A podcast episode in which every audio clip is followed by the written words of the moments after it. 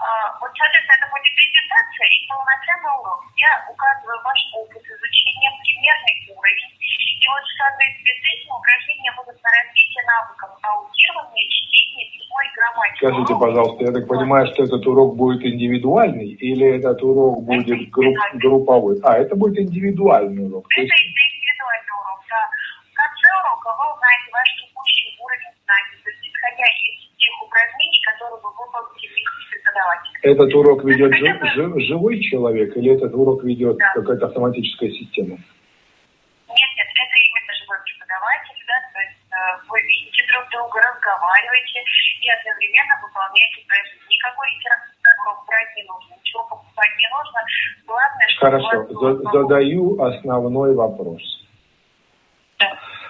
Зачем мне обращаться в дальнейшем в вашу школу, если сейчас огромное количество преподавателей английского языка, которые с удовольствием будут обучать индивидуально в моем городе, даже лично, не по скайпу, и я могу спокойно проверить их отзывы, потому что очень много сервисов, где фрилансеры, где репетиторы ищут работу, там есть отзывы, оценки и так далее, рекомендации.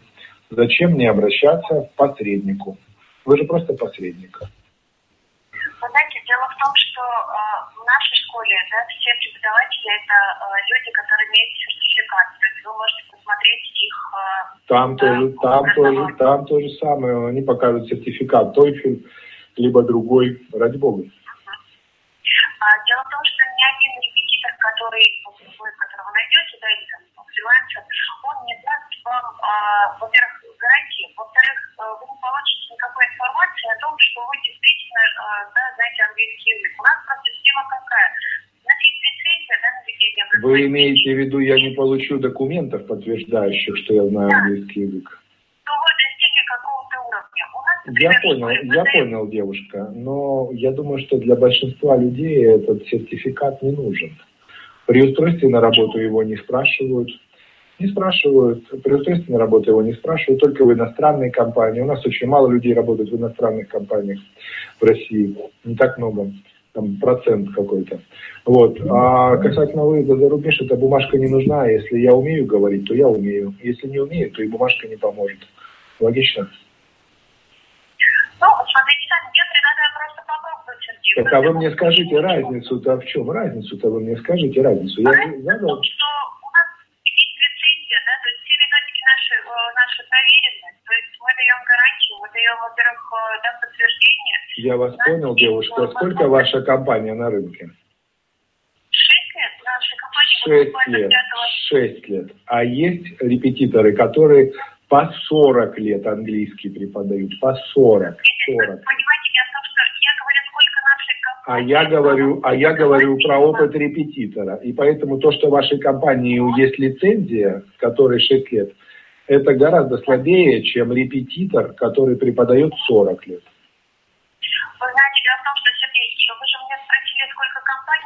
Я у вас спросил, сколько компаний лет, как следствие, девушка. Я веду определенную логическую мысль, которую вы при всем уважении к вам потеряли. Я показываю вам следствие того, что не стоит кичиться компанией, которая всего 6 лет на рынке, у нее есть какая-то бумажка. Потому что объективно преподаватель с 40-летним, 30-летним, 20-летним и даже 10-летним опытом преподавания английского может научить не хуже нисколько, а дешевле в разы. Вы знаете, Сергей, просто у нас большое количество преподавателей, и они, э, опыт работы у них достаточно большой. А я просто ответила на ваш Вы вопрос, все равно не будете подбирать, вы не будете подбирать преподавателя индивидуально все равно, потому что то же самое, я точно так же могу выбрать репетитора, посмотреть, насколько мне с ним комфортно, и только после этого, э, соответственно, ну, договариваться на долгосрочную перспективу. Вот и все. Знаете, Я просто хочу у вас спросить, вот я у вас спрашиваю, как у менеджера по продажам, э, не как у девушки, а как у менеджера по продажам. Это чем вы отличаетесь от репетитора? Пока я не услышал ничего, кроме того, что у вас есть какая-то бумажка, и вы на, на, на рынке 6 лет, и поэтому будет у вас 2, 3, а то и в 4 раза дороже. Это того не стоит. Во-вторых, смотрите, какая ситуация. Дело в том, что помимо того, что мы предлагаем занятия с преподавателем, еще получаете пожизненный доступ к бесплатным сервисам нашей компании. Сергей, в первую очередь, это разговорные клубы. Онлайн 5 дней в неделю, либо с носителем языка, либо с русскоязычным преподавателем. То есть это также онлайн. Собираются ученики нашей школы с одинаковым уровнем знаний. И вот под контролем преподавателя на какую-то определенную тему, да, в отрабатывать разговорную навык, акцент, произношение. Вот с одного разговорного клуба 50, можно сказать?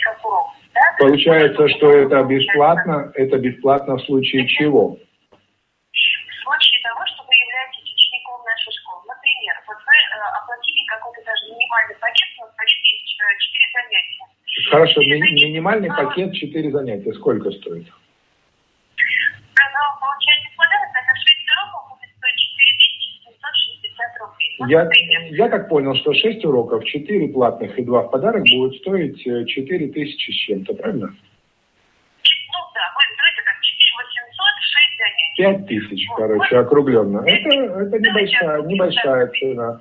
А вы уверены, что у вас преподаватели хорошего уровня за такие деньги?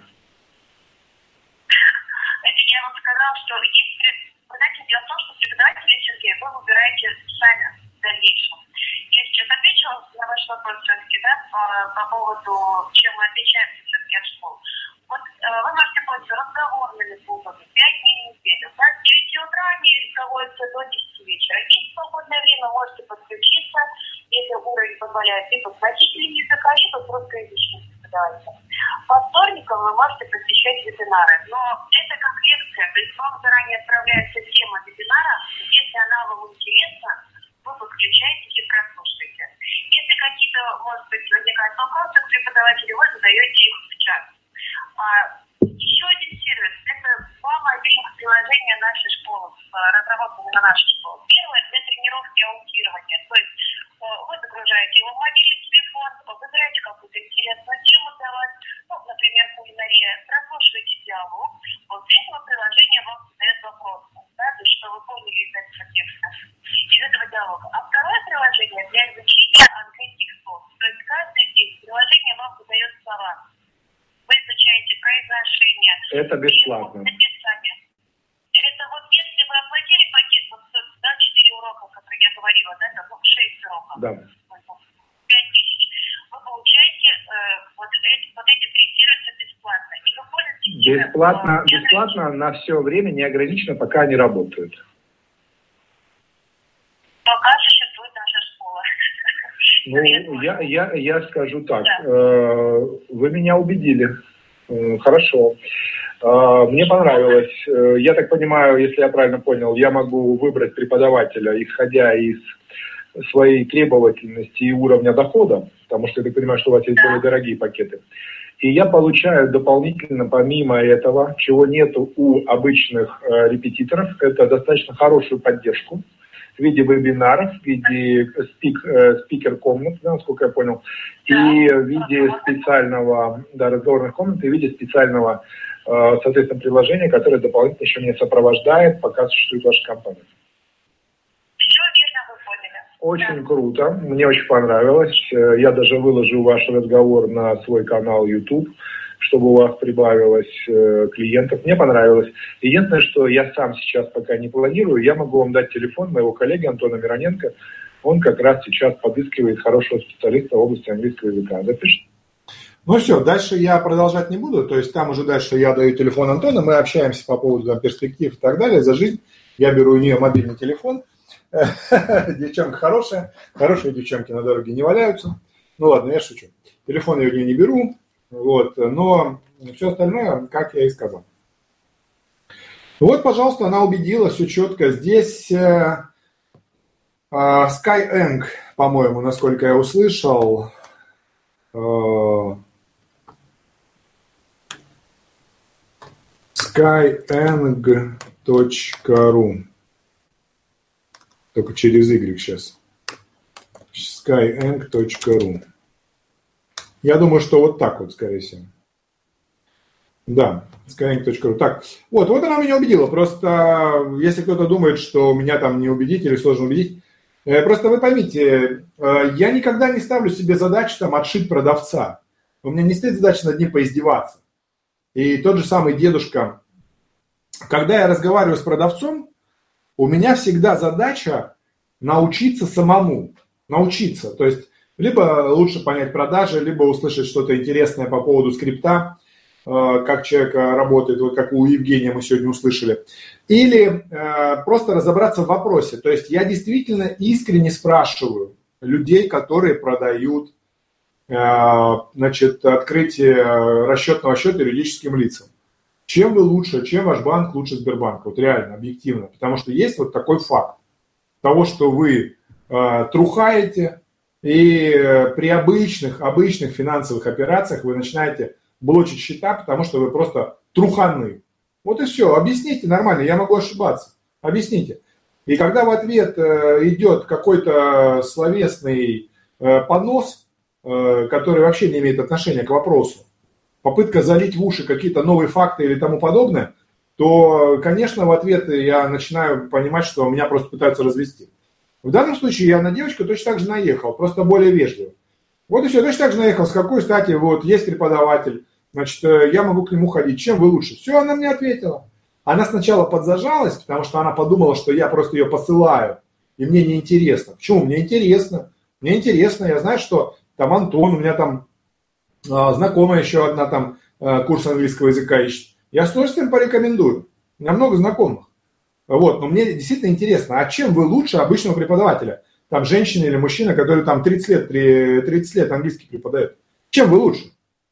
И вот она мне ответила. Она сначала зажалась, она подумала, что я ее хочу, типа, ну, это, отшить, короче. А потом, когда она увидела, что я не отшиваю, я просто так спрашиваю. Я просто действительно интересуюсь. Она мне сказала, программа, вебинары, э, спикер-клуб, там, да, то есть разговорный клуб. Пожалуйста, кардинальная ситуация меняется. То есть я могу взять там 6 занятий, потом походить на эти клубы, подтянуть свой язык, если там финансы, например, там, предположим, там а, требуют именно такого распределения сейчас. Или там взять более качественного преподавателя, или там походить на больше число занятий. То есть потом это программа, которая слова подкидывает по определенной тематике. Это же прикольно, это же прикольно. Люди заморочились. И опять же таки видно, что люди не просто хотят бабла срубить, бабулик срубить, понимаете? А люди заморочились. А если люди заморочились, значит они изначально а, любят свою работу, любят. Они это делают не просто ради денег, они это делают еще для того, чтобы принести что-то хорошее. Понимаете? Такие вот дела. У нас нет рекламы в нашем стриме, Иван Глушенко. Вы просто пришлите свой разговор телефоном. Если он окажется на ура, все о вас и так узнают, как о Сергее Каплуновиче.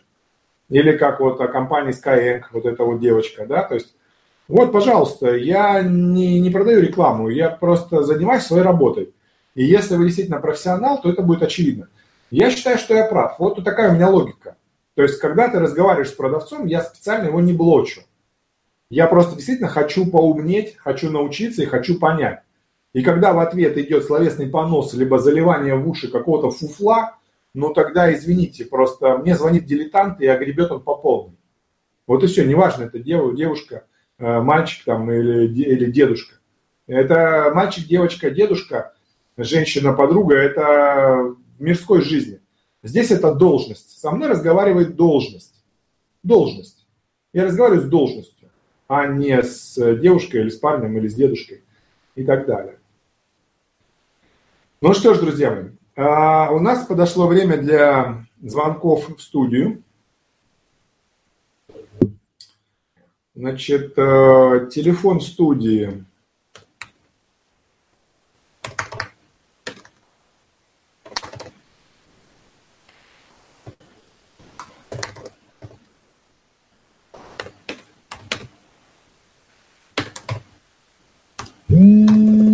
уже звонит. Да, я слушаю вас. Сергей, приветствую. Добрый день. Это Дмитрий Верховой. Да, что за Дмитрий? Что за Дмитрий? А мимасик с Таносом. А, да, Дмитрий, у вас шикарный мимасик с Таносом. Понравилось вам? Очень понравилось. Старался. Так, хотел задать следующий вопрос. Как распределяете свое время по дню? Как, как, как планируете день? А, с чем связан вопрос? Ну, иногда э, ставлю какие-то цели на день, задачи, да, и некоторые часть из них э, не выполняю, и просадка по времени идет. Где-то время неправильно запланировал, то есть отвел. И вот из-за этого копится ком из невыполненных задач. Э, вы расстраиваетесь по этому поводу? Расстраиваюсь ли я? А вот фиг знает. Даже так не скажу. Ну хорошо, считаете ли вы, что вы не справляетесь? Если, а, вот я вам так скажу. Если я выполнил больше э, 70% да, запланированного, то я не расстраиваюсь. Если меньше, то это где-то половина и меньше, то тогда да, есть маленькое огорчение. Ага. Ну хорошо. И много вы задач планируете на день? Ну, обычно в среднем задач 6-7. Ну так ваш вопрос связан просто с тем, как больше их, как их успеть лучше, да, наверное, я так понимаю? Как успеть, да, наверное, да. Просто тогда он напрямую не имеет отношения к тому, как я э, планирую свой именно день. Он имеет больше вопрос отношения к тому, э, как правильно, как успеть больше дел. Правильно я понимаю? Значит, э, я рекомендую делать так. Значит, есть тайм-менеджмент, есть Глеб Архангельский, непревзойденный эксперт в тайм-менеджменте, я считаю, русскоязычного, а, русскоязычного поля. Это Глеб Архангельский, можете взять его любую книгу. Но я могу сказать, как я поступаю. А, новых инструментов я вам не скажу, я скажу, а, какой инструмент я, у меня основной, какие вспомогательные. На первом месте у меня инструмент матрица Эйзенхауэра. Матрица Эйзенхауэра. А, помню. Важно, важно, не, ва- там, важно, не важно, срочно, не срочно. Важно, не важно, срочно, не срочно. Есть такое, да, понял. Это вот она всегда у меня в голове. И поэтому э, матрица Эйзенхауэра – это основной инструмент. Вот инструмент номер один, который надо знать, как отче наш. Э, значит, э, на первом месте это важные срочные дела. Вот срочные – это значит, что их нельзя перенести. А важные это по двум направлениям. Они, может быть, важны для здоровья, для финансов, для близких. Это первый вариант. Либо они могут, быть, могут иметь серьезные последствия негативные, если их не сделать. То есть эти дела, может быть, кажутся неважными, но у них могут быть серьезные последствия, если их не выполнить. Это тоже важные дела. Это очень важно, потому что многие не понимают, что такое важные дела. Они просто не могут понять, что такое важное дело. Важное дело, это которое либо важно для здоровья, для финансов, для саморазвития, а, для личной жизни, соответственно, понимаете?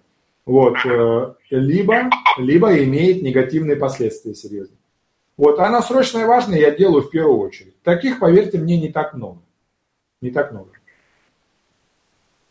После этого э, все очень просто. После этого по остаточному принципу.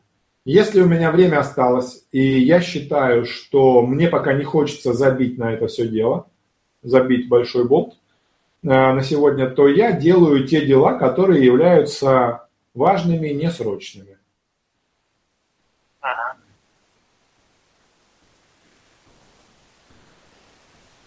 Важными и несрочными.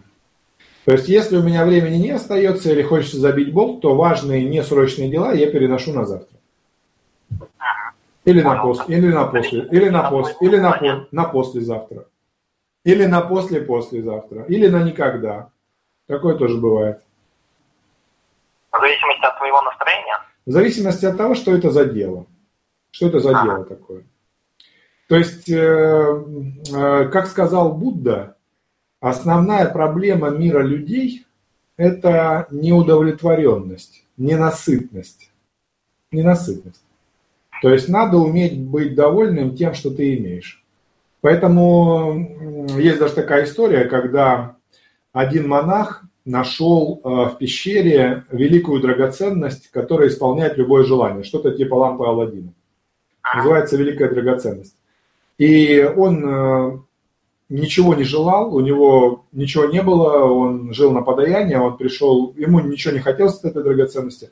Он пришел, он решил отдать бедным. Он решил отдать бедным. Что у монаха были подаяния, у него был учитель, у него был монастырь, в который он может ходить и там спать, там, да, там оставаться. То есть, в принципе, были люди вообще более бедные, у которых ничего не было. Но он не знал, кому из них отдать. Кому из них отдать. Потому что их же много бедных. А он пришел к Будде э, и спросил, кому из бедных отдать. Он сказал, отдай самому бедному. Отдай самому бедному, это э, вот э, в этом местности, где мы находимся, это царь вот этой местности. Царь, Раджа, как хотите назвать, царь этой местности, он самый бедный человек. Хотя, казалось бы, наоборот, у него огромный дворец, у него там роскошные эти, там куча наложниц, но он самый бедный человек. И монах к нему пришел, отдал, сказал, что Будда сказал отдать самому бедному, вот тебе лампа Алладина, великая драгоценность. Исполнять любое желание, достаточно только пожелать.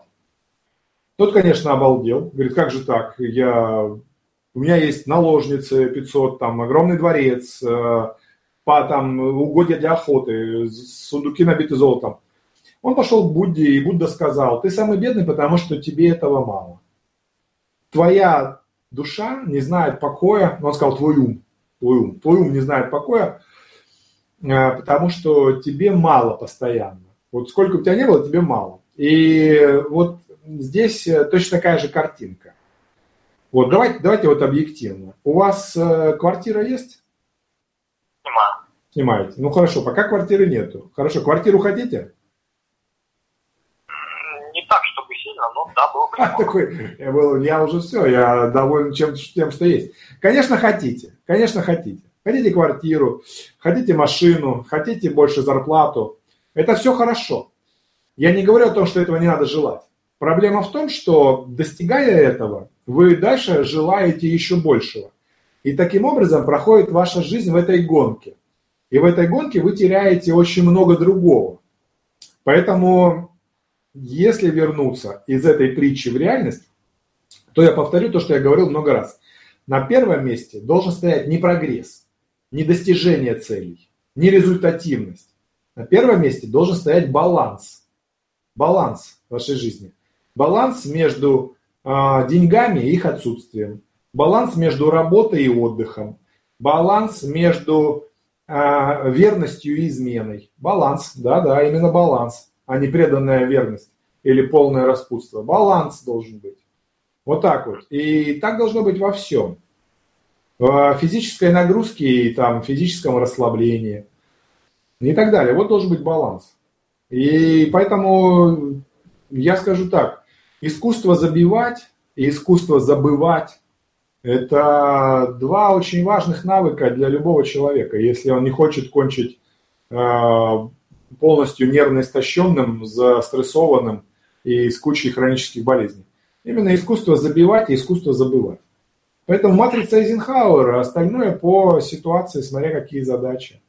Всего не заработаешь, всех денег не схватишь. Понимаете, всех женщин не, не полюбишь и так далее. Так что так вот. То есть, если это касается работы, например, то, на ваш взгляд, идеальным решением там два месяца хорошо потрудиться и пару недель отдохнуть.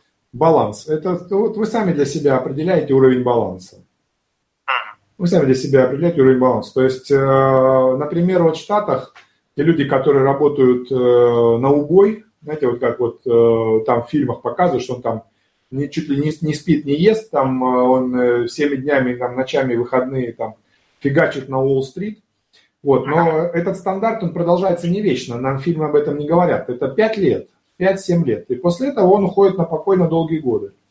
То есть это вот, я разговаривал просто с американцами богатыми, которые вот имеют бизнесы крупные там, э, если они топ-менеджеры, да, или работают в крупных бизнесах. 5-7 лет, и потом ты переезжаешь в другой город, в другой штат, а, начинаешь в другой компании, или просто несколько лет отдыхаешь, или там на 5 лет забил на все и, и так далее. Такие дела. То есть это, это не постоянно, не вся работа, не вся жизнь такая. Это в фильмах так показывают, что он всю жизнь так работает. Это неправда. Это неправда. Если он будет так всю жизнь работать, то он кончится очень плохо и очень быстро. Поэтому такие дела. Баланс очень важен. Понял. Вот вы звонок, кстати, один из звонков разбирали. Там очень интересную метафору привели про член. Если достал, то уже как бы не стесняйся. Да. Сейчас я тоже, тоже попробую, если позволите. А, ну, это как, бы в приличных, э, как бы имеется в виду. Да, я слушаю вас, да, я слушаю вас.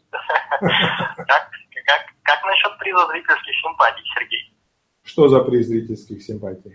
А не знаю, возможно, какой-то бонус. Вам же мой мимас понравился. Ваш, ваш мимас объективно понравился, но ваш мимас, он э, э, был лидирующим, но он же не выиграл, получается. Вы имеете в виду, что было бы неплохо вас тоже как-то поощрить, потому что ваш мимас был хорош. Ну, было бы неплохо, согласен. Хорошо. Скажите мне, пожалуйста, мне кажется, что самым хорошим поощрением, которое может быть, это не почивать на лаврах, даже если ты близок к победе, а все равно продолжать думать над креативом и не бояться выйти за рамки. Логично? Вот с этим согласен. Давайте объективно. Когда я объявил, что вы почти выиграли, вы же расслабились. Такое но. А затем я снова придумал второй мимас и, и, отправил... и проиграли. А какой второй Нет. мимас? А какой второй мимас? А, а, там, а там с Арнольдом Шварценеггером. Э, я его, он уже, говор... я его уже не смотрел. Он, он, он говорит, э, мне, нужна, мне нужен твой личный коучинг, красная кофта. А, да, да, да, да, да, я видел, видел. Э, ну, он был не такой смешной, все-таки с, с этим было гораздо смешнее. Там ну, со, да. со Штирлицем уже пристали. Тут, понимаете, смотрите, какая ситуация. Вы сделали такую ошибку. Вы сделали хороший мимас с Таносом. Отлично, это хороший фильм. Я лично симпатизирую Таносу. Сразу скажу, мой герой Танос. Э, и я не к тому, что надо там половину э, вселенной сократить, а к тому, что надо уметь э, принимать непростые решения. Сложный выбор сделать лишь сильнейший – это его золотая фраза, и просто я считаю, что очень сильная фраза фильма. Так вот, Э, поэтому я сказал, что он лидирует. Значит, э, после этого вы просто повторили. Вот если вы посмотрите, очень многие после того, как я написал, что ваш э, мем лидирующий, очень многие начали постить мемы из фильмов. Да, я заметил. Заметили?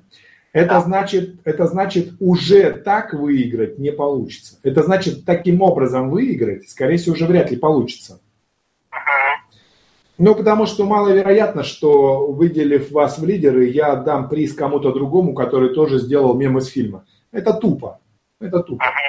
Даже если это будет классный мем э, из другого фильма, который больше мне понравится, я не скажу, что он выиграл. Объективно, потому что это будет э, слишком такая, знаете, прямая логика какая-то. Типа, только фильм, он круче, он выиграл. Ну, это тупо, реально, тупо. Согласен. Вот и все. Поэтому Объективно надо было понять, что с фильмами закончили, и надо выйти на другой уровень. И вот этот чувак, который выиграл, да, Олег Анисимов, он сделал видеоряд. О, отлично, это было круче, это следующий этап. Браво, все, супер. Выиграл однозначно. Причем он оказался смешной, потому что видеоряд мог быть реально гнилой. Мог реально быть гнилой. То, что там какой-то какой парень там выложил огромный JPEG э, с огромной прокруткой вниз, а, но там были настолько не смешные шутки, что я просто удалил. Я просто его удалил, и у меня даже было большое желание заблочить этого человека, потому что там настолько было вульгарно, вульгарно, вульгарно, что держать в своем окружении таких людей, даже в друзьях ВКонтакте, ну, иногда опасно, потому что они могут под руку сказать тебе глупости, и ты можешь просто в нее поверить. А, так не надо. Надо подальше держаться от глупых людей. Поэтому вульгарность – это признак глупости. Вот и все. Ну, я думаю, подробно ответил на ваш вопрос. Вот, собственно, вам и приз. Да, парню за креатив. Не, расслаб... не расслабляйтесь. Да, а мне понравился с Рамилем. Да, хорошо, до связи. С Рамилем тоже было круто. Кто звонит, Рамиль. Я ушел. Это было смешно. А, да, слушаю вас. Алло, Сергей? Да, да. Буэнос-Эра. Сергей, вопрос такой. Э, у каждого менеджера наступает в жизни такой момент, когда он должен выбрать одного из двух подрядчиков, э, кому же, так сказать, дать лучшую цену, когда оба эти подрядчика бьются за какой-то проект. И вот выбираешь одного, а второй потом об этом узнает. Так вот, э, тот второй сильно обижается и потом перестает брать трубки и вообще как-то отвечать. Вот, чтобы такого ему написать или там сказать, чтобы вновь возобновить с ним какие-то контакты. Сейчас, Потому не, что... не, не очень понял. Вы, вы э, платите деньги? Э, нет, мы поставщики. А, вы поставщики. Да. А. Мы поставщики оборудования. Вот. И, даем хорошие цены. Так И это вот, тогда, какой причем тогда, тогда вы неправильно используете слова. Это не подрядчик, а заказчик.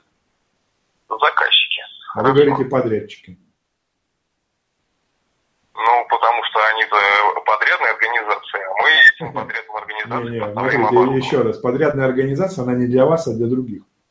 Подрядная организация, она для своего заказчика. А для Мгм. вас она заказчик. Ну, хорошо. Не, не ну хорошо. Ну хорошо это одолжение. Значит, так не Я- пойдет я согласен. Я ловлю каждый звук, и не волнуйтесь. Хорошо слышу интонацию. Поэтому еще раз поясню. Подрядчик – это тот, кому вы платите деньги, а заказчик – это тот, который вам платит деньги. А то, что у вас подрядная организация, она подрядная не для вас. Это просто сленговое название. Для вас она заказчик. Согласен. Так, и она выбрала другого поставщика. Э, нет, это мы дали лучшую цену другому заказчику. А второй заказчик об этом узнал и как бы перестал с нами А, кардинальное, кардинально, все понятно. Кардинально другой вопрос по сравнению с тем, что изначально многим могло показаться. Изначально оказалось, что вы должны были закупить у двоих э, на выбор, закупили у одного из них, а второй перестал вам поставлять и обиделся. А теперь, оказывается, ситуация другая. У вас есть э, два заказчика. Одному вы продали по одной цене, а другому продали дешевле. И тот, которому продали дороже, узнал о том, что другому вы продали дешевле. Все правильно? Ну, практически только мы пока что еще не продали. Мы, мы только дали цену. Одному считаете- цену дали вы- лучше, вы- вы чем, считаете- чем другому. Вы считаете, что это такая кардинальная разница для ответа на ваш вопрос? Я думаю, что это не кардинальная разница. Суть понятна вопроса. Отвечаю. Значит, у вас продукт, э, скорее всего, технически сложный. Ну, так значит, не бывает двух одинаковых контрактов. Согласен. Вот это вы должны донести. Но тот заказчик второй, он полностью прекратил все контакты. И Я, вот как я- бы, я- а, я не могу сказать, почему это произошло. Дело в том, что мы не знаем точно, почему это произошло. С чего вы взяли, что это связано с тем, что он что-то там узнал? Во-первых, два разных заказчика, они между собой, хоть и общаются, все равно всех нюансов сделки они все равно не раскрывают, как ни крути. Во-вторых, э, если вы знали о том, что они между собой общаются, то нужно было вести дела более аккуратно.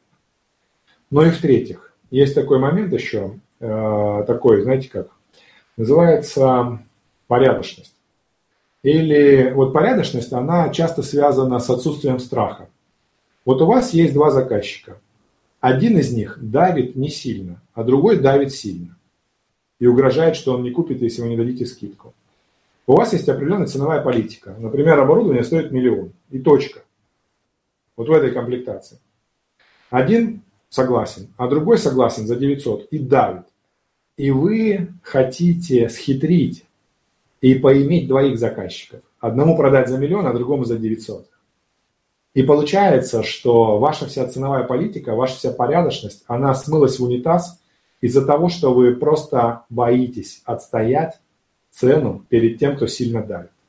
Надо сказать так, уважаемый, у нас миллион – это окончательная цена для вашей комплектации. И обосновывать, держать удар, держать удар, держать.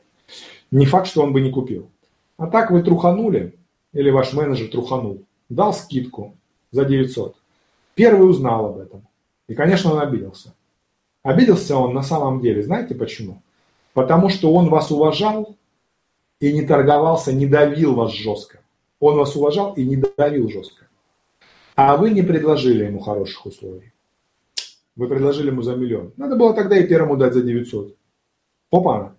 Потому что у вас было подозрение, что они между собой могут общаться. Вот если они не могут общаться из разных регионов, и там никто ничего не знает, ну тогда да. Поэтому я думаю, что обида вашего заказчика, как и в большинстве случаев обида, она связана с тем, что этот человек очень хорошо к вам относился и воспринимает то, что вы сделали, как предательство. ну, возможно. Я думаю, что это точно так. Поэтому я думаю, что самое правильное будет, если вы туда поедете и просто извинитесь. Я понял. И предложите хорошую скидку. Да, только вопрос теперь, как туда поехать, потому что контакты вообще все прерваны. Вы Он сейчас, читает- вы, вы читает сейчас, сообщения в вы, WhatsApp, так сказать, вы но сейчас, ничего вы не сейчас рассказываете басню. Вы Ну, хотите- это басня реальность. э, как вас зовут? Виктор.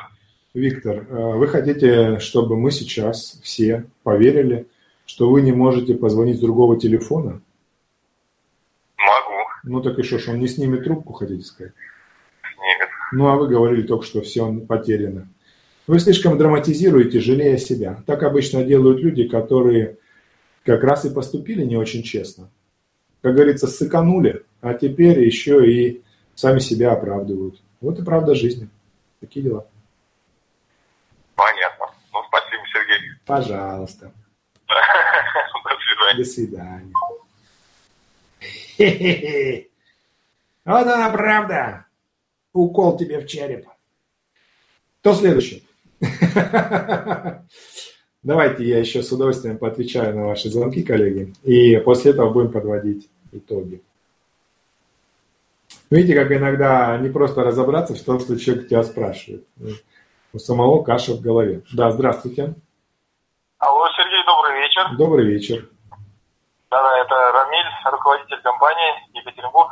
Который Это- нормальный Рамиль. А, да, да, да, да, да, да, да, да. Я помню, помню. Не, не который Да. Рамиль, э, сварочная компания, которому Да, надо да. юбка, юбка вместо папахи, да.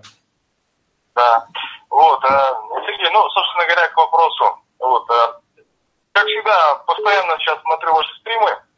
Вот, и у меня вот, э, ну, как бы, как сказать, я сам заметил то, что вот вы, получается, когда э, говорите в отношении какой-нибудь организации, и, ну, частенько употребляете такое слово контора, контора.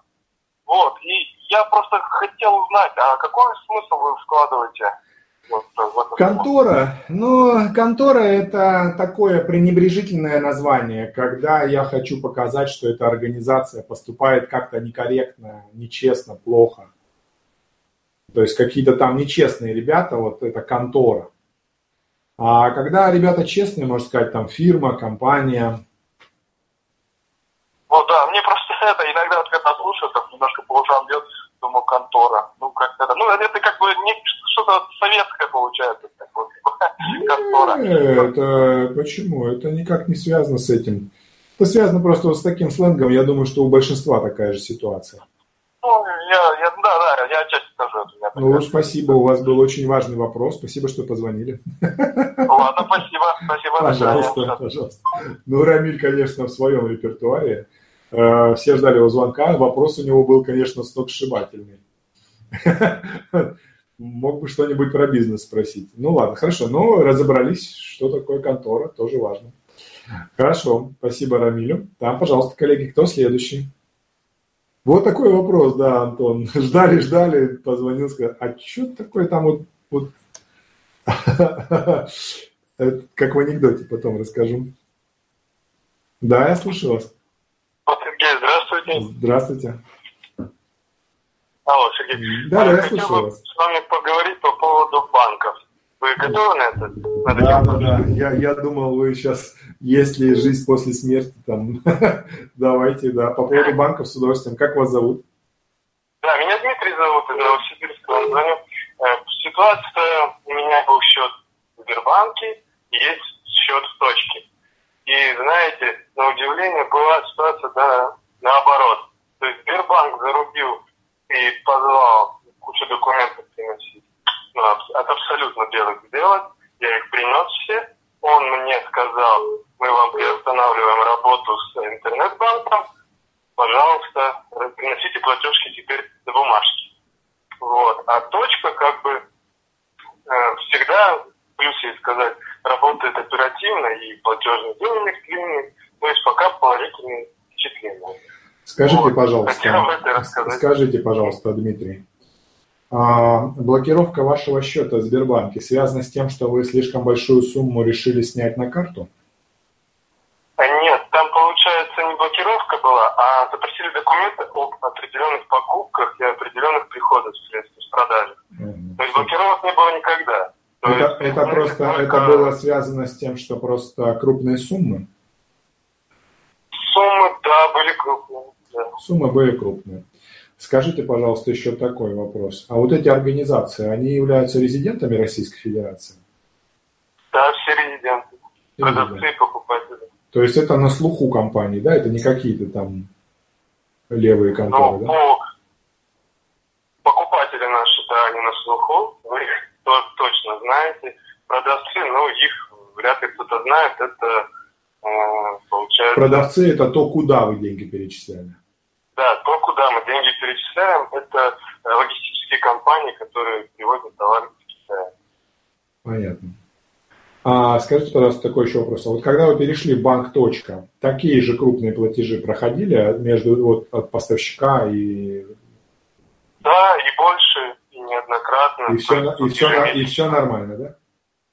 Да, все неплохо, все хорошо. Я думаю, я думаю, я думаю, что это хорошее замечание, да. Я думаю, что ваш пример, он, скорее всего, больше исключение. Да, я, хотел бы еще сказать в пользу Сбербанка, что я поговорил с ними, они сказали, мы можем пересмотреть наше решение э, через определенное время. То есть я через них плачу иногда налоги, потому что там осталась явная сумма 9, я иногда выплачиваю налоги. Они сказали, что через заявление мы можем вам вернуть э, доступ к интернет-банку. Ну, то, есть, то есть все в порядке, могут вернуть. Да, да. в принципе, я могу ездить платежки им привозить, они будут их проводить. Ну, это просто То хлопотно, это, это просто хлопотно, хлопотно просто. Да, хлопотно в наше время очень, конечно. Просто я помню, мы когда начинали, я все платежки возил в банк, там не было интернет-банка, была система спред, ну, такая, она была не очень понятная, надо было устанавливать, вот, то есть не было интернет-банков, и э, это было, конечно, платежки я возил, все, там привозишь, там печать не та, подпись не там, тут нюанс, там потом пошел-то переделал, перепечатал. Хорошо, что банк близко к офису. Сейчас, э, конечно, многие не представляют, как может так работать. Да, и бухгалтера ходили, и платежки носили, это все было, и было время еще и не такое, поэтому как говорится, это мы сейчас немножко избалованы технологией. Если, да, вернуться, да, если вернуться к вашему вопросу, то это хороший пример, но он, скорее всего, к сожалению, э, а может даже к счастью, что он больше исключений исправил. Вот, э, Я бы сказал даже к счастью. Да. К счастью, да, Потому что он что больше исключений исправил. банки точка, он все-таки сейчас и правда больше государству принадлежит, нежели частному лицу. Это, это плюс, это плюс. Принадлежность государству для банка сейчас является большим плюсом. А принадлежность частному капиталу для банка сейчас является минусом, если мы говорим про обычных э, граждан, которые занимаются предпринимательской деятельностью, ой, и так далее. То есть не для каких там крупных игроков, которые хотят какие-то хитрые там а, финансовые услуги получать, типа там какие-нибудь там а, интервенции там финансовые на определенную территорию там и так далее. Вот. А Э, именно вот просто открытие счета и пользование счетом. То есть очень простая услуга.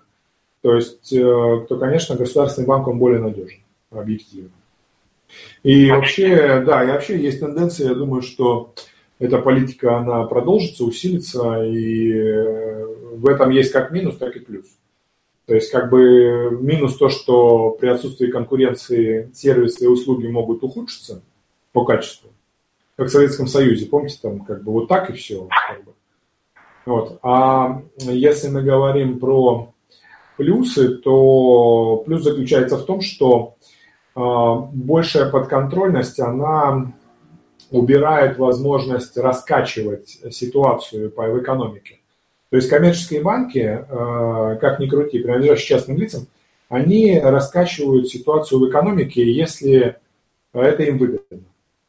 То есть э, я помню, вот когда ввели санкции, 2014 год, 2015 год, я сижу в офисе, э, сотрудники сидят, э, там, ну, там тренинги, заказы, все идет, мы там, и я смотрю, доллар, там, ну, пускай евро, там, пускай там евро, там, 65 рублей, потом смотрю, там 69, потом 70, 75, и там буквально это вот в течение двух месяцев. И потом в какой-то момент там я, мне сотрудник говорит, евро 97 рублей. Я, помните, да, такой период? Он, вот был три года, три года, три года назад. И я думаю, дай-ка я позвоню в центр обмена СКВ, который в Питере. Почем там евро продают? Даже я, даже я присел. Я, я как бы к этому спокоен абсолютно. Я думаю, хрена себе, может, пора уже покупать, тут сейчас 200 будет. И я, значит, звоню, они говорят, мы продаем по 125. Я думаю, По 125 я... И потом Путин вышел и сказал, так, прекратите эту всю ахинею, короче, там. И ну, сразу... Да, спекуляция. Да, вот кто это раскачивал? Сраные коммерческие банки. Вот так я скажу. Это раскачивали сраные коммерческие банки, наплевав на людей. Вот их лицо. Поэтому государственное участие позволяет э, вот этим спекуленышам сраным так не делать. Вот и все. И не, не, не пудрить мозги населения. Не пудрить мозги населения. Потому что, понимаете, пострадает не крупный бизнесмен, который там 23 миллиона принес э, кибервалюты купить, у него отжали. Читали, да, эту тему? Вот. Пострадает пенсионерка, понимаете, женщина, которая там копила эти деньги всю жизнь, она боится потерять. Она боится потерять их, обесцениться, она боится. И она пойдет купит, она пойдет купит по 125. Понимаете, и потом на следующую, там, через неделю они будут снова по 80. Вот, она, она копила там 10 лет, я не знаю, там, или бабуля, которая на похороны. Они же сгоношат ее, сгоношат. Они проплатят эту рекламу сраную, проплатят вот эти газеты, вот когда в свое время, я помню, э, скажу сейчас о наболевшем, короче, что, что это, я это мысли давно выкинул, но суть такая. Как скупали птицевую, это, э, ну, как промышленность, связанную с птицеводством, с яйцами. Огромное количество статей вышло в России, э, постперестроечной, о том, что сальмонеллез, все хреново, как бы, и все, и просто все предприятия, связанные э, с птицами, с яйцами, они начали терпеть мгновенно убытки, пошли эти поставки сраных этих американских окорочков, отвратительнейших по качеству, и потом американские через банки, через банки, здешние коммерческие банки, когда вот эти вот э, у власти стояли, которые сейчас в бегах, и слава богу, что они в бегах. Чтобы до конца жизни бегали от правительства. Потому что именно, именно они тогда скупали всю Россию с потрохами за гроши. И вот эта семибанкирщина, вот это вот, и Березовский, э, умерший сейчас, значит, э, не могу сказать ничего там про царство ему небесное, не, буду, не могу сказать ему так. Тем более он в это не верил. Э, как евреи, они не верят в это. Да. Так вот, э, Суть такая, что он же вообще говорил, что президент не нужен, нужен совет бизнесменов. Вы представляете? Вы представляете, это, это уровень охуевания человека? Ну, наглость. Я прошу прощения за мой французский. Уровень офигевания этого человека просто неимоверный. Вот, и вот вам коммерческие банки. Белые, пушистые. Вот, только дай свободу. Только дай свободу, они же все сейчас это раздербанят и разгрызут. Да. Такие дела. Спасибо. Да, а до связи. Нет, ну, давайте, давайте, давайте уже, давайте уже потом про банки мы пообсуждаем. А... Так что мы поговорили про банки долго, но, как говорится, такое бывает. Ну, кстати, не так уж долго разговаривали. Да, слушаю вас. Добрый день, Сергей. Да, здравствуйте. А, здравствуйте, меня зовут Антон, э, мне 28 лет. У меня вопрос, э, могу задать вопрос, правильно? Да, да. Вопрос продолжения практически того, что вы сейчас говорили. Вы рассказывали про то, что читали новости, увидели курс э, евро и спокойно. Ну, я в Яндексе посмотрел тогда, был такой период, года три назад, не, не три, наверное, года четыре назад, получается. Да-да-да, когда люди скупали телевизоры. Да-да-да-да-да-да-да, типа там еще какие-то курсы были. Инвестирую в инвестиции в бытовую технику, там вебинар я думаю, фига себе, какой бред собачий, ну, интересно, да. Да, все верно. И потом на Авито через месяц все это было. Да, а, вопрос, вопрос э, именно по поводу практически этого, по поводу новостей. То есть, смотрите, вот э, мне 28 лет, я некоторое время занимался финансовыми рынками, сейчас в, некоторых, в некотором смысле занимаюсь медиа, и как бы по долгу и профессии, в принципе, и сформировалась привычка постоянно мониторить новости, то есть что-то смотреть на YouTube, YouTube уже что-то подсказывает и так далее.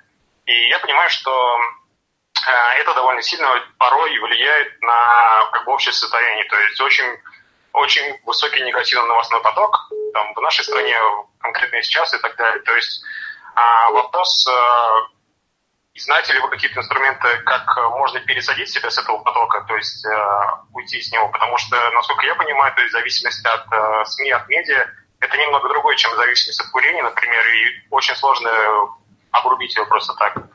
А, а, что ты можешь сказать по этому поводу? Я, да, я скажу, давайте. Это хороший вопрос. Он не относится напрямую к продажам, но он относится напрямую к вашему психологическому состоянию, а оно влияет на продажи, безусловно. Ну, извини, что не совсем по теме. Да, ну, раз вопрос важный, я на него отвечу. Тут просто э, кто-то говорит, давайте о продажах там. Ну, как бы мы, я отвечаю на все вопросы, которые звонят, если я считаю, что мне что сказать. Это интересно, к тому же только о продажах говорить, но это быстро набьет оскомину, бы объективно. Раз не о продажах, значит не о продажах. А, я скажу так. А, какие именно вы новости смотрите? Любые, просто на Яндексе, например, там или в новостной ленте, да? А, да, агрегаторы YouTube, которые подкидывают там весь все тренды забиты политикой, это не секрет. Канал, канал Навального, всякие новости про... Ну, просто когда читаешь, условно, новости про новый высший законопроект, ты просто понимаешь, что их ну, пишут да, Давайте, давайте я, я, я скажу свое мнение, как оно есть. Оно, может быть, кому-то не понравится. Я скажу так, как я считаю правильно. Значит, я считаю, что э, человек сам по своей природе, он э, не идеальное существо. И поэтому любой человек у власти, он может, любой, я сейчас говорю не про Россию, я говорю про любую страну, любой человек у власти может злоупотреблять своим положением. Это очевидный факт. Это первое. Второе.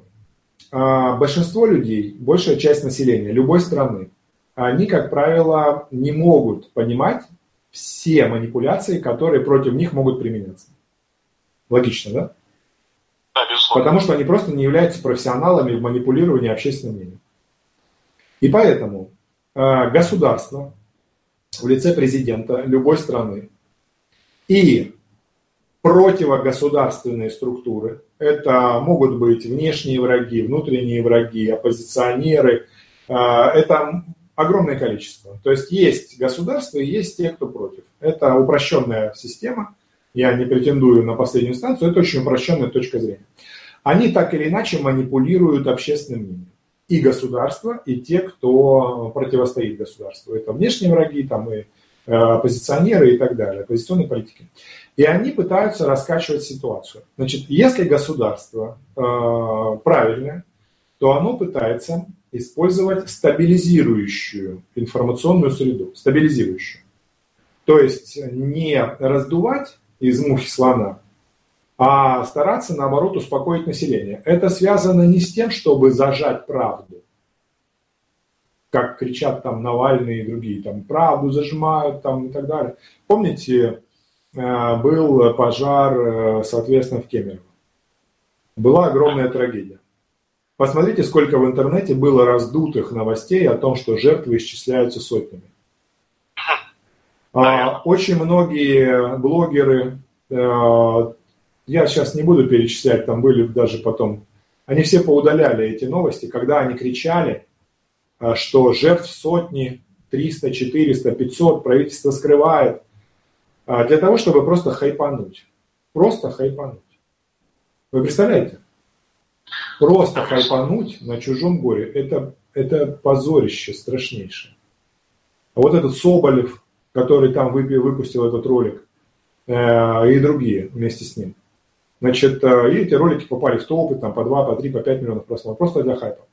Значит, э, и там везде кричалось, что государство пытается специально э, зажать, специально, значит, скрывает там такое количество жертв. А оказалось это неправдой. Оказалось неправдой. Оказалось, оказалось, оказалось, что сейчас, сейчас оказалось, что не так все. И потом подтверждающих фактов никаких не было. Конечно, можно верить в конспирологию, но я придерживаюсь мнения, что этого не было, что это была специально раздутая ситуация, раздутая акция. Так вот, смотрите, государство, если оно правильно выполняет свою функцию в отношении народа, оно, э, на мой взгляд, должно именно стабилизирующий информационный фон подавать. Стабилизирующий. Нет, популизм это немного другое. Вячеслав Карлинг, э, повышайте уровень образованности. Популизм это другое, это обещание того, что делать не собираются. А здесь именно стабилизирующие. В случае конфликта, в случае какой-то проблемы, в случае, чтобы люди не пострадали из-за паники, которая может возникнуть. Потому что вот э, когда возникает там какое-то чрезвычайное там бедствие, больше всего пострадавших не от чрезвычайного бедствия, а от, па, от паники. От паники. Когда паникующая толпа давит э, сама себя. Понимаете? Люди идут по людям. Вот э, это, э, ну, вам скажет любой МЧСник, э, человек, если у вас есть друг знакомый, поговорите с ним. Они, это просто очень черная тема, я не хочу ее глубоко касаться, потому что эта тема очень черная. Там это касается жизни, смерти там, и так далее. Это сложная тема. Так вот, должна быть стабилизирующая информационная политика.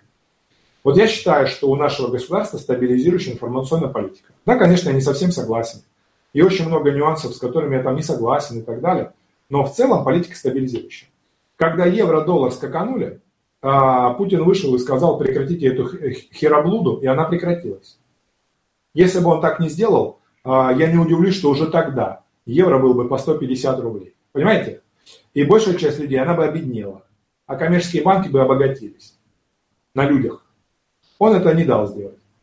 Дальше можно сколько угодно рассуждать. Вот факт. Есть другие факты, которые говорят об обратном, про другие примеры. Я никого не оправдываю. Я просто говорю про стабилизирующую политику. А вот оппозиционные силы, они, к сожалению, и Навальный в том числе, они сильно раскачивают лодку. И э, я к нему нейтрально отношусь, к Навальному. Я не за, не против него. Он есть очень такие классные темы говорит. Особенно вот последний ролик мне понравился про э, продукты питания в одну силовую структуру, там не будем называть.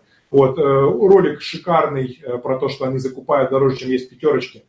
Прекрасный ролик, просто можно аплодировать, реально.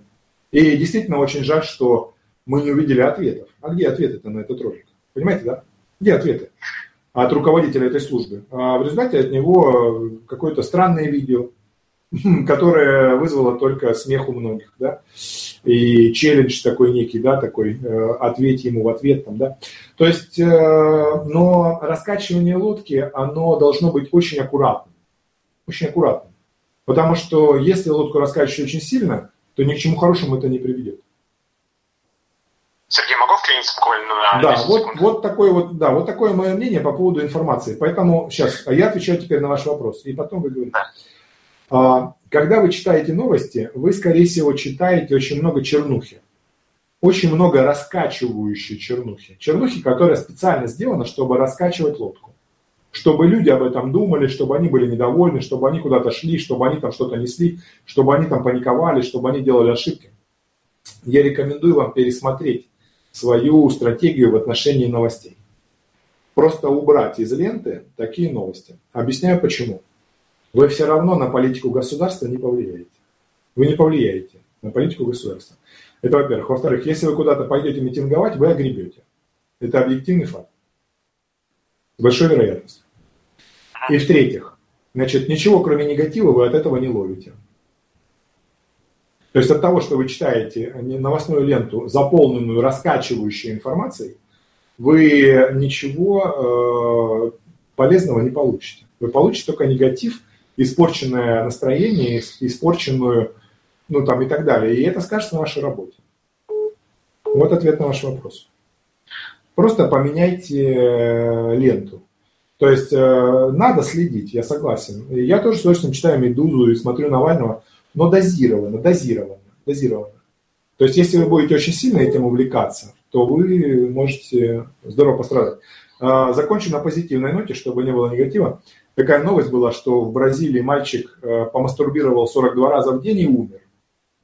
Вот понимаете, даже такое занятие, как мастурбация, может привести к смерти, если сильно увлечься.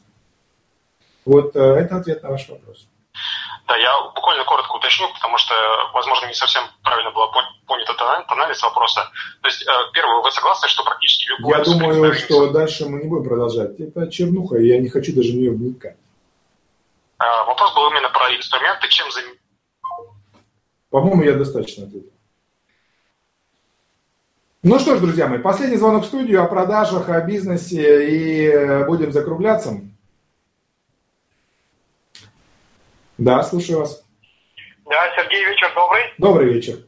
Да, меня зовут Игорь. Я... У меня такой вот вопрос. Смотрю ваш Сейчас, материал, одну секунду, одну секунду, Игорь, одну секунду. Алло. Да-да. Я слушаю вас. Так, Игорь я зря сбросил. Сейчас я Игоря наберу.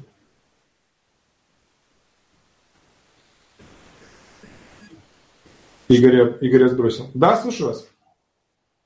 Алло, Сергей, добрый вечер. Добрый вечер. Это Константин. Да, Константин, слушаю вас. Да, хочу сказать спасибо за стрим. Опять очень классный стрим.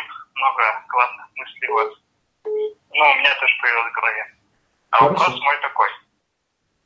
Сейчас работаю в компании, которая занимается производством светодиодных светильников.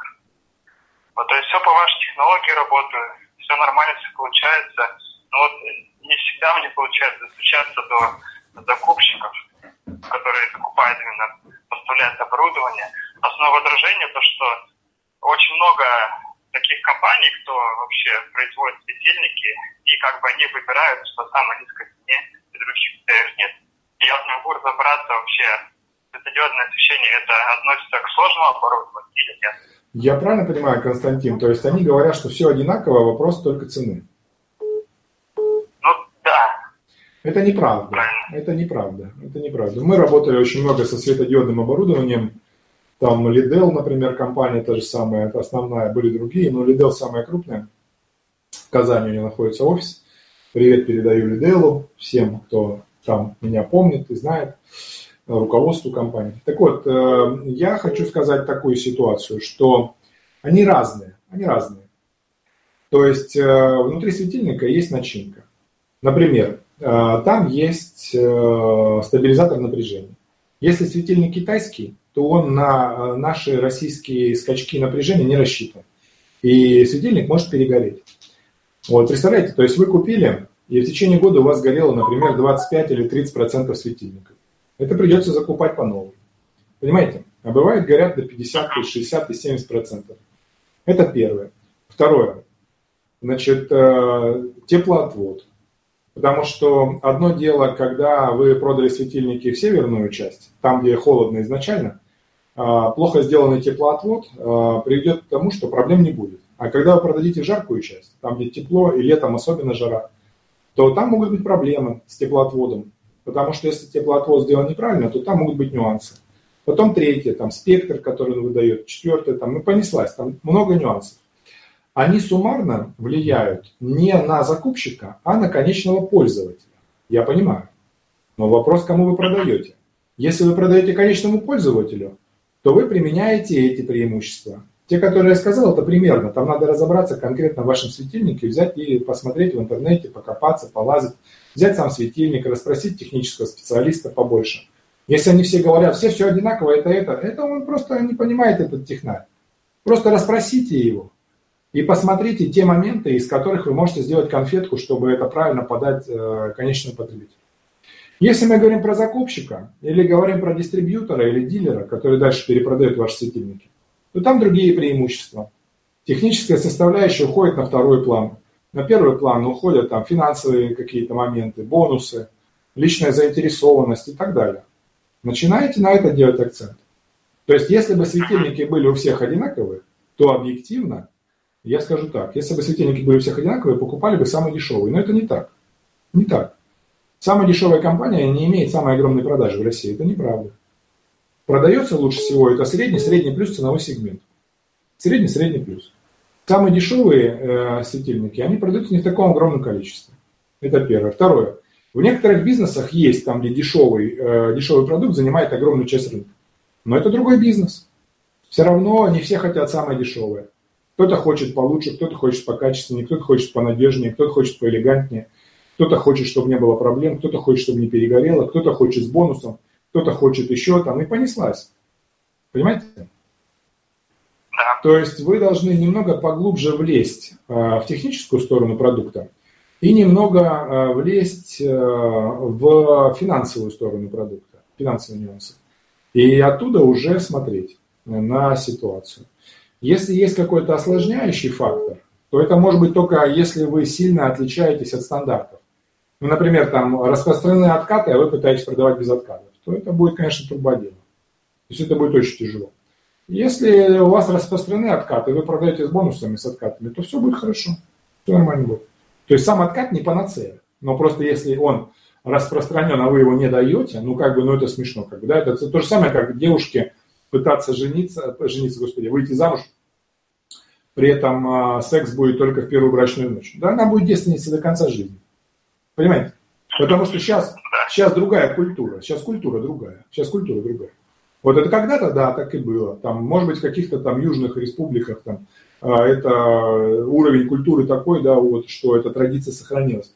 В подавляющем большинстве стран э, европейских, там, Россия, там, и так далее, эта, эта традиция не сохранилась. Если она будет так рассуждать, э, у меня была такая подруга, я помню, э, мы с ней на первое свидание пришли, она что-то там сказал такое, я так говорю, так, все понятно. Свободно, короче. Вот, там нечего даже думать. Не особо и нужна. Вот, пигалица такая. Вот. Так вот, и вот, вот и все. Поэтому просто не, не нужно быть вне рынка. Не нужно быть вне рынка. Если вы в рынке, то все пойдет нормально. Понял. Да, а вот, вы конечный потребитель и говорите бизнес, да, получается? Если, если, конечный потребитель, если конечный потребитель, то это качество и свойства продукта. Если это перепродавец или закупщик, то это какие-то финансовые условия, дилерские условия и так далее. Ну, что важно дилеру? Что важно дилеру? Дилеру важно, например, чтобы в его регионе не было другого дилера. Раз.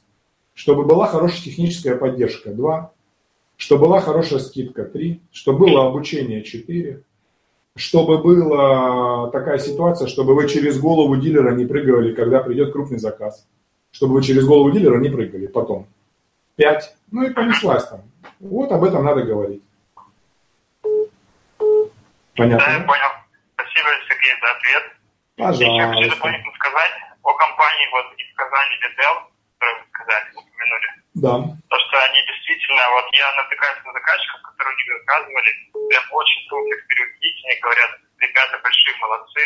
видно, у, то, что у них очень хорошая работает. продукция. Ну, объективно, Lidl – это завод, и у них продукция не китайская, они сами ее делают, я был на производстве. Это завод, э, там два брата, очень такие крепкие ребята, то есть они э, с таким серьезным прошлым, с таким серьезным, суровым бизнес-прошлым, так скажем, да. То есть такие конкретные ребята, вот, э, и они очень жестко держат контроль качества, жестко держат производство. То есть там нету вот этого шаляй-валяй, знаете, вот это вот типа там вот, как на многих российских предприятиях, к сожалению, вот этот шаляй-валяй присутствует. Там такая жесткая муштра, жесткая дисциплина, поэтому там очень качественный продукт. То есть фактически вот завод Lidl, он по моему ощущению, я был в Германии, в Штатах, в Европу исколесил в свое время, он больше напоминает немецкий завод. Такой хороший, добротный, немецкий бюргерский завод. То есть настолько все там четко, чуть ли люди, люди там по, по желтым линиям ходят. Ну, я имею в виду на заводе, да, на производстве. То есть все очень четко. Вот, и поэтому качество там очень высокое, и все остальное, как бы, продавать один кайф только. Продавать только в кайф. Но они не дешевые, конечно, они там средний плюс ценовой сегмент. Как бы, ну все. Понял, понял. Такие. Спасибо за ответ. Да, пожалуйста. Пожалуйста, да, до свидания. Да, Благодарю. Спасибо Константину. Ну что ж, друзья мои, э, я думаю, что мы сегодня поговорили в том числе и о политике, деликатно, аккуратно. Я стараюсь политику особо не трогать, потому что это такая штука очень, очень неприятная. Вот. Игорь? Да, звонок сорвался, да, но, но раз уж вы звонили, то надо вам ответить. Да, Игорь, я слушаю. Да, да, это Игорь, Игорь, все верно. Да, да, Сергей, смотрю вот ваше видео, все нравится, отлично. У меня вот такой вопрос. Я вот начинающий менеджер по продажам по холодным. А выполняю ваше упражнение из вашей книги 10 шоковых упражнений для продавца. Я выполняю, вот когда ты большой аудитории стоишь и говоришь там, ну, желаешь отличного дня, например, ну, все такие, а, по бизнес-центру, когда пробегаешься и встречаешься с клиентами. Мне это нравится тем, когда вот чувство стыда, чувство тревоги преодолеваешь. Я по квартирам ходил, продавал, мне там все получалось. У меня вот такой вопрос. До какой степени нужно прорабатывать чувство стыда, чувство тревоги? Можно ли их вообще убрать? То есть, чтобы вот свободно себя чувствовать, потому что я понимаю, что голова по-другому после таких упражнений работает. Вот. А, да, да, давайте, я, да, давайте я на ваш вопрос отвечу подробно. Когда а. вы делаете упражнения, там вот из книги 10 шоковых упражнений, которые бесплатно можно скачать, я, я не помню да. только, где там ссылка сейчас, в интернете можно поискать. Так вот, а, здесь ситуация такая. Вы а, разгоняете свою психику. То есть, когда вы заходите в вагон метро, вам нужно поздороваться с каждым человеком за руку. Когда вы заходите там э, в автобус, и вам нужно всем пожелать доброго дня там, и рассказать, кто вы такой и чем вы живете, это все известные упражнения, они приводят к разгону психики. Ваша психика разгоняется, и непосредственно после этого упражнения вы какое-то время можете хорошо продавать, нормально себя чувствовать, все нормально. Да, да, да, Потом психика обратно засыпает. Психика обратно засыпает. И она снова становится инертной. То есть она снова начинает стесняться, зажиматься и так далее. Так вот, да, да. Э, как бы, да, фишка заключается в том, что вы должны это состояние разоганной психики, состояние раскрепощенности, отсутствие стыда просто пережить. Пережить. Не обязательно это делать каждый раз. Это можно пережить один раз, два, три, достаточно. Достаточно. Не надо целый год ходить и здороваться за руку. А, для того, чтобы вы это состояние запомнили, что оно такое было, что вы на это способны, что вы молодец. Значит, дальше все зависит от, вашей, от вашего уровня саморазвития. Если ваш уровень саморазвития достаточно высокий, то вам не нужно повторять. Вы просто помнив, что такое состояние есть, можете сами себе вызывать. Сами можете вызывать в себе такое состояние. Это вот э, как привести пример такой был такой японский э, мастер айкидо, по-моему, или там дзюдо, карате, я не знаю. Он был очень старенький, 98 лет, там, и он ходил под, с палочкой, его поддерживали под руки двое, двое учеников. Но когда он выходил на татами, его никто не мог одолеть. Потому что вот татами, оно включало у него вот это вот резервное состояние, которое позволяло справляться. Вот это нужно пережить. А теперь дальше. Его надо правильно использовать. Если постоянно будете в таком состоянии, то вы просто выгорите выгорите. А, да, у вас очень в таком состоянии, это как, знаете, это как вы, э, ну не знаю, там движок на максимум, там скорость 250, там, то опасно постоянно в таком состоянии находиться. Значит, э, ресурс быстро выгорает, нейромедиаторы быстро выгорают, там, витамины быстро выгорают и так далее. Психика расшатывается. То есть вы должны это состояние вызывать в нужный момент, в нужный нужно. То есть, когда где-то надо там резко убедить, резко что-то, да, там гаркнуть или там как-то еще. То есть, не все 8 часов в день, так не надо. Так не надо. Ага. Я вот против того, чтобы вы 8 часов в день находились в ресурсном состоянии таком мощном.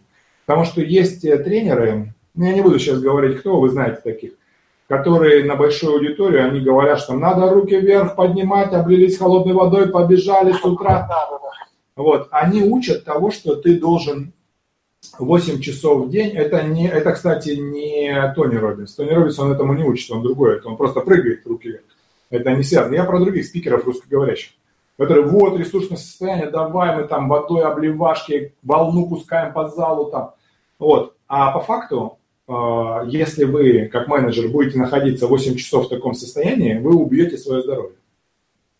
То есть вот этот спикер, который вас учит выходить в это ресурсное состояние и все 8 часов в нем присутствовать, он вас убивает. Он вас убивает.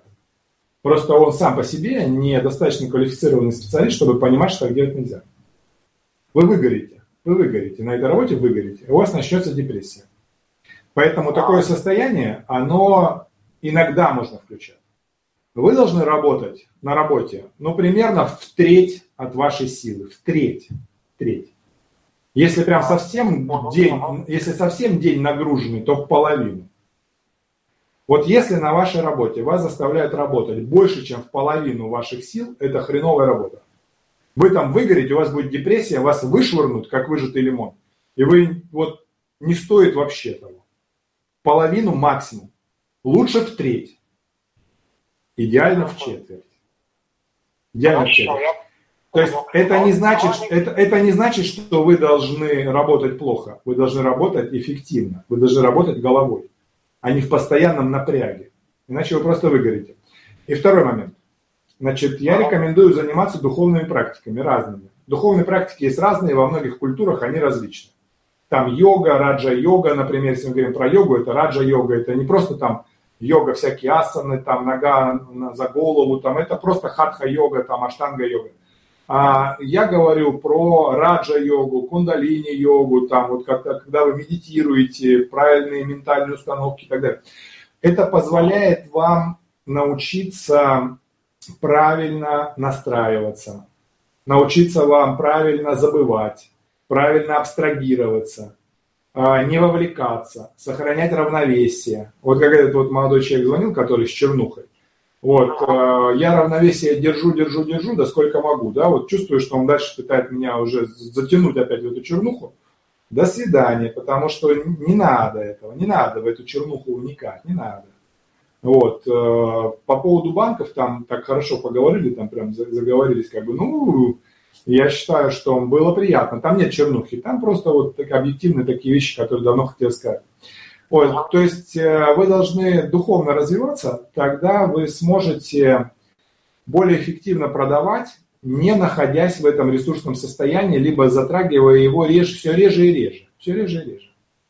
То есть я, ясность ума, четкость ума, четкость понимания и так далее. Ну, хорошо. Вот такой еще вопрос. А вообще минимальный уровень страха, стыда у человека это нормально, естественно? То есть это природой заложено? Ну, э, как бы э, хочется пошутить, э, так, чтобы потом не огрести. Все мы видели выступление двух мужчин, которые ездили смотреть шпиль. Понимаете, да, Нет, честно говоря, не понял. Вот, поэтому бывает и минимальный уровень того, что вы спрашиваете. Это чисто профессиональное. Хорошо, Сергей. А такой еще маленький вопрос. Можно задам еще последний? Да, давайте. Смотрите, я вот, э, у вас такая фраза была, если вот э, тот путь, по которому ты следуешь, он не является твоей дхармой, то получится, то ты пройдешь по нему легко. А что значит это слово легко? Это значит интересно. Нет, легко значит, это значит дается легко. Дается легко. А, вот легко дается. Дается легко это включает слово интересно? То есть драйв, прикольный там. Дхарма это э, мне, мне сложно сказать, у нее нет определения. К тому же я не учитель дхармы. Я могу сказать свое понимание. Дхарма – это внутренняя гармония. Вот вы когда идете по пути, э, и ваш путь соответствует дхарме, вы, можно сказать, вы наполняетесь дхармой, вы изучаете дхарму, вы слышите дхарму, вы впитываете дхарму, вы идете по пути дхармы. Вы идете в полной внутренней гармонии. В полной внутренней гармонии.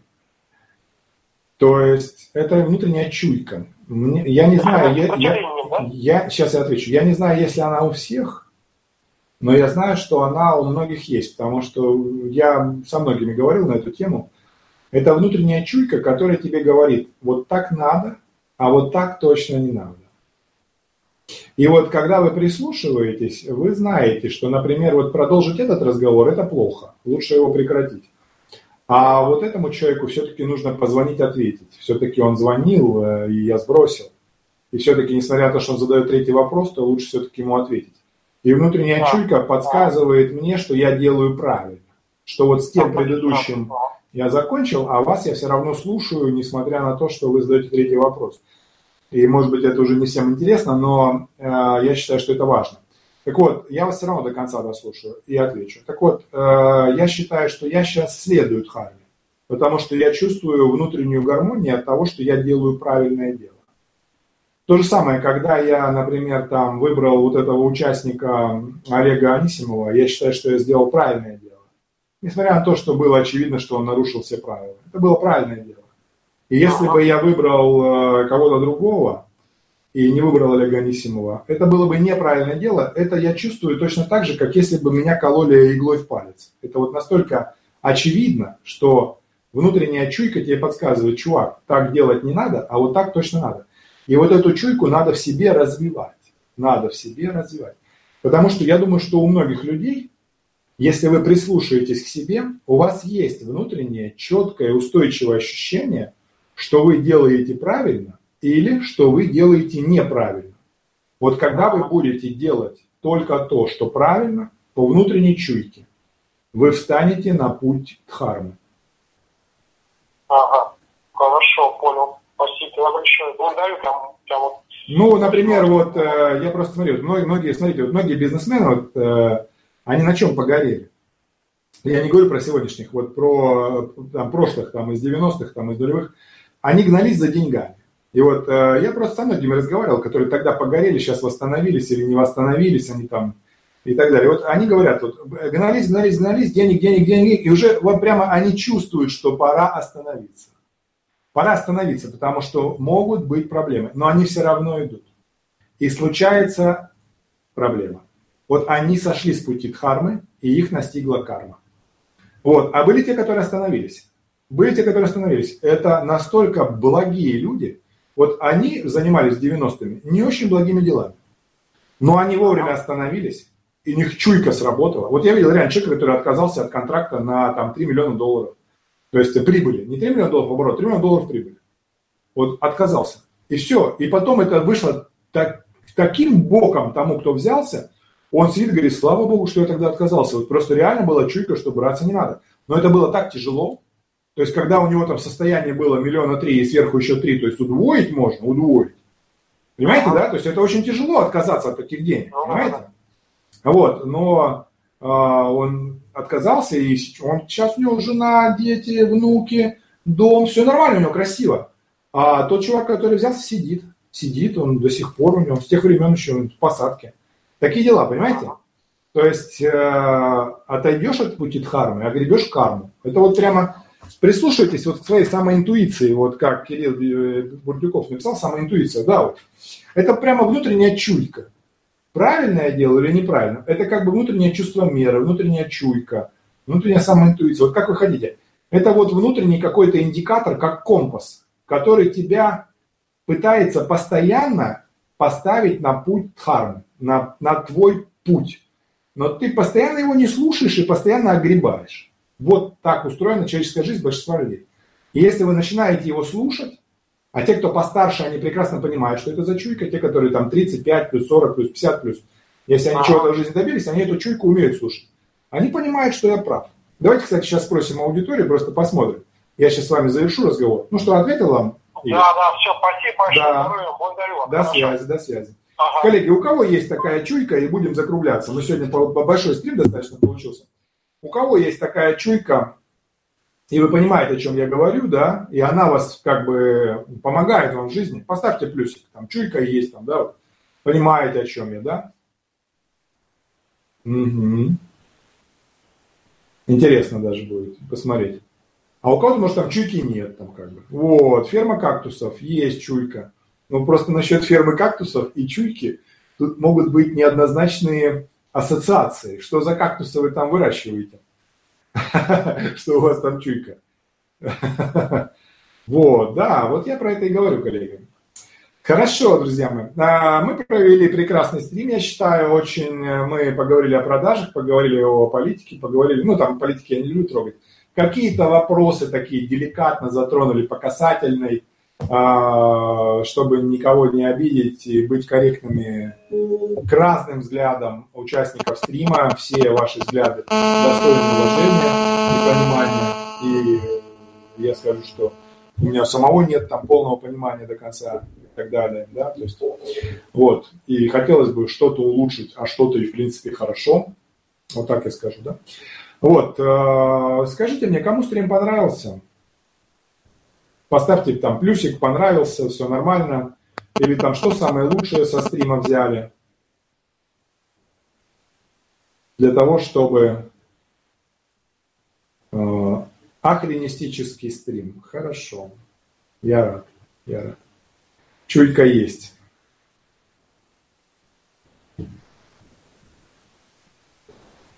Угу. Хорошо. Нафиг правила. Да, все правильно, все правильно. Нафиг правила. Хорошо, хорошо, хорошо. Стрим крутой, баланс всегда нужно соблюдать. Хорошо, хорошо. Пока обойдемся без конкурса, я пока подумаю над конкурсами, которые лучше сделать. Э, как их сделать, я тоже подумаю. Ну что ж, друзья мои, я рад, что всем понравилось. Э, я рад, что мы продуктивно с вами поработали. Стрим интересно не оторвешься. Прекрасно, спасибо огромное. Не забудьте поставить лайки Поставьте лайки, пожалуйста, под стримом. Те, кому понравился, прямо сейчас возьмите и лайкните, чтобы потом не забыть. Не забудьте добавить в избранное и тому подобное. Так, ну и там, соответственно, поставить себе напоминалку, колокольчик. Угу.